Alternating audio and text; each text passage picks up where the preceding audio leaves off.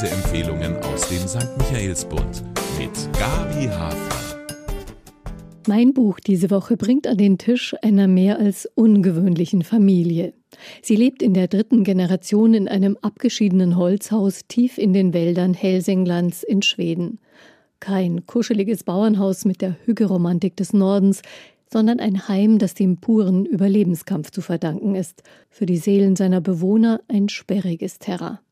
Mein Herz ist eine Krähe, heißt der skandinavische Familienroman von Lina Nordquist, der letztes Jahr in Schweden zum Buch des Jahres gewählt worden ist. Das kann ich gut nachvollziehen. Die Handlung.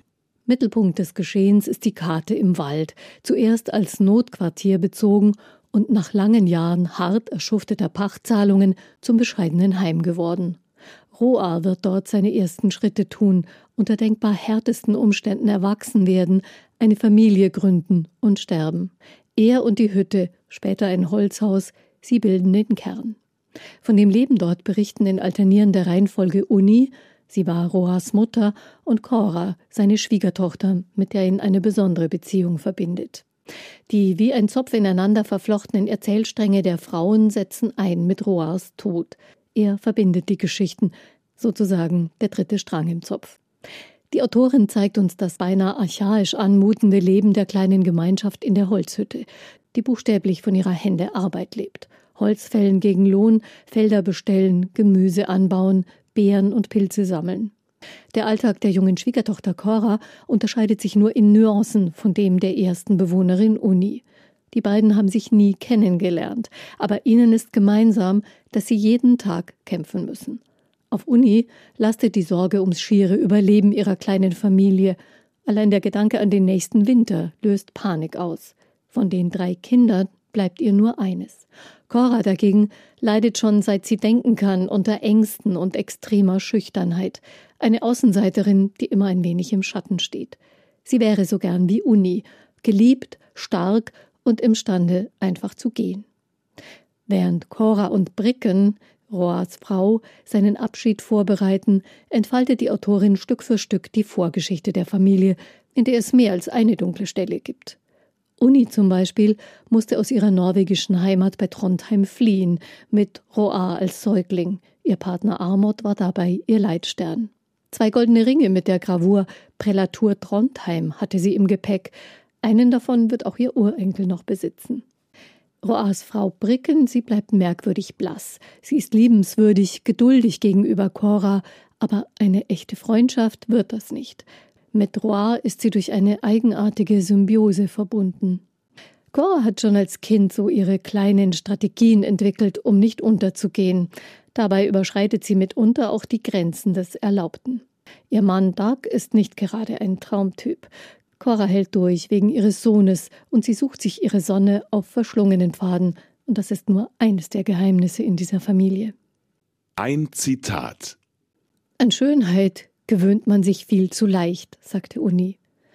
Ich hoffe, dass du dich an sie gewöhnst, sagte Amot. Und egal was du tust, gewöhn dich nie an das Hässliche. Dieser Satz ist so etwas wie ein Leitwort für den Roman. Uni, Roar und auch Cora, sie können das Hässliche nicht ganz verbannen, aber sie leben dagegen an. Kuschelfaktor. Sicher. Worte wie Kälte, Schnee, Sturm und die dazu passenden Temperaturen prägen den Roman stärker als sonnige Stunden. Doch umso leuchtender sind Momente von Geborgenheit und Zärtlichkeit, die durch die widrigen Umstände tragen. Zuneigung und Verlässlichkeit aus Liebe, sie bilden die Grundlage. Das ist nicht oberflächlich romantisch, sondern tief bewegend. Spannungsfaktor. Es ist eine kleine Gemeinschaft in dem Holzhaus, das Amot damals Frieden getauft hat. Das Leben ist mühsam, aber zu Coras Zeit friedlich, und doch gibt es bei jedem von ihnen Vorkommnisse, von denen die anderen nichts oder nicht alles wissen. Bemerkenswert. Lina Nordquist baut ihre Geschichte um drei Figuren, die Helden des Alltags in Armut sind. Das altmodische Wort Tugenden fällt mir da ein. Armut, Uni und Roar, sie verkörpern Wärme, Verlässlichkeit und Widerstandskraft. Aber sie sind Menschen, keine Tugendgötter. Sie werden auch Gewalt anwenden, um sich zu retten und sehr bittere Entscheidungen treffen. Die Autorin Sie hat mehrere für eine Schriftstellerin ungewöhnliche weitere Berufe. Lina Nordquist ist außerordentliche Professorin für Physiologie, Diabetesforscherin und Politikerin. Seit 2018 ist die 46-jährige Mitglied des schwedischen Parlaments. Aufgewachsen ist sie da, wo auch ihr Roman spielt, in Helsingland. Sie lebt derzeit mit ihrer Familie in Uppsala. Mein Herz ist eine Krähe ist ihr erster Roman. Fazit Lina Nordquists Familienroman entfaltet eine Wucht, die mich an die Kraft mythischer Erzählungen denken lässt. Armut, Uni und Roar könnten sich auch mit griechischen Göttern messen. In der nordischen Sagenwelt kenne ich mich nicht so aus. Aber sie haben beinahe etwas von Urmenschen. Allein schon die Wanderung von Trondheim quer über die nordische Halbinsel an die Ostküste ins schwedische Helsingland. 500 Kilometer und rund 115 Stunden zu Fuß, sagt Google Maps eine nordische Variante der Flucht aus Ägypten. Die Autorin setzt ihre Figuren aber nicht in irgendeinen mythischen Raum, sondern verankert sie fest in der Natur und ihrer Gegenwart. Die Natur der Region Helsingland ist ganz und gar Teil des Lebens der Protagonisten, als Kraft und Lebensquelle, todbringend gefährlich und lebensrettend schön.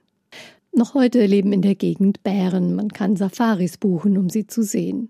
Und es ist immer noch ein besonders waldreiches Gebiet, in dem viele von der Holzwirtschaft leben. Die Autorin ist dort aufgewachsen. Sie weiß genau, was sie da beschreibt.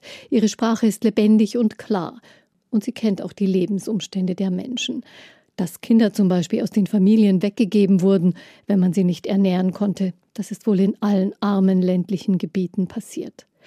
Und heute können Kinder wie Cora, mit erhöhter Sensibilität ausgestattet, leicht untergehen.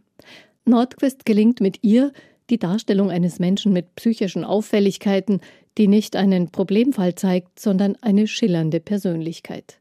Keine bequemen Figuren, aber interessante Menschen.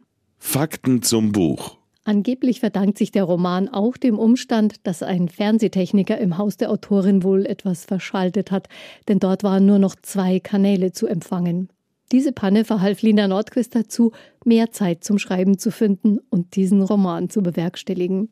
Da hat die schreibende Parlamentsabgeordnete wahrscheinlich viele Stunden politische Talkshows verpasst. Und das ist gut so. Mein Herz ist eine Krähe der Schwedin Lina Nordquist ist erschienen im Diogenes Verlag. Kaufen können Sie den Familienroman in der Buchhandlung Michaelsbund oder online auf michaelsbund.de.